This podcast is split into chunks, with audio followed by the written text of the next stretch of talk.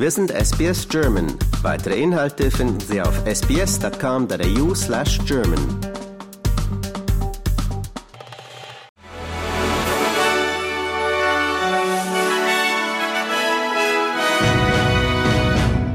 Sie hören den SBS German News Flash an diesem Mittwoch, den 27. September. Mein Name ist Daniel Georgakos. Jacinta Allen wurde heute als Premier von Victoria vorgestellt. Sie wird die Nachfolge von Daniel Andrews antreten, der gestern überraschend seinen Rücktritt verkündet hatte.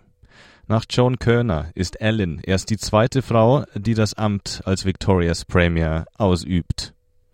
Die Inflationsrate ist in diesem Monat in Australien leicht gestiegen. In den zwölf Monaten bis August lag sie bei 5,2 Prozent.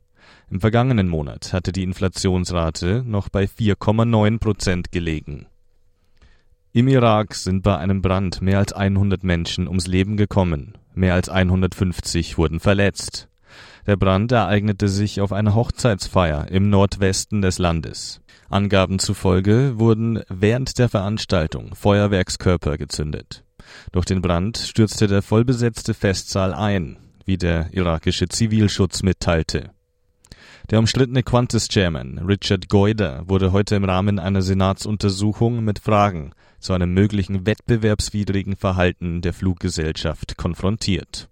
Außerdem wurde die Rolle von Qantas bei der Regierungsentscheidung, Qatar Airways zusätzliche Flüge nach Australien zu untersagen, in Frage gestellt.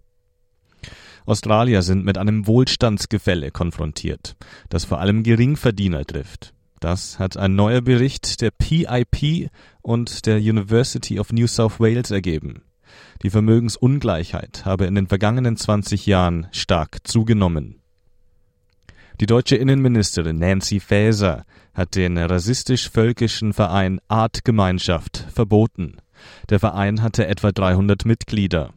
Laut Faeser sei die Organisation sektenartig, zutiefst rassistisch und antisemitisch. Nach Angaben des deutschen Innenministeriums hat der Verein versucht, Kinder und Jugendliche zu rechtsextremistischen Verfassungsfeinden heranzuziehen. Mieter, die Drittanbieterplattformen nutzen, laufen Gefahr, dass ihre Daten massiven Datenschutzverletzungen ausgesetzt werden. Das sagt die Leiterin des Programms von Digital Rights Watch, Samantha Floriani. Sie kritisiert, dass Mieter gezwungen werden, persönliche, sensible Daten an Drittanbieter-Websites zu übermitteln, die kaum oder gar nicht reguliert seien.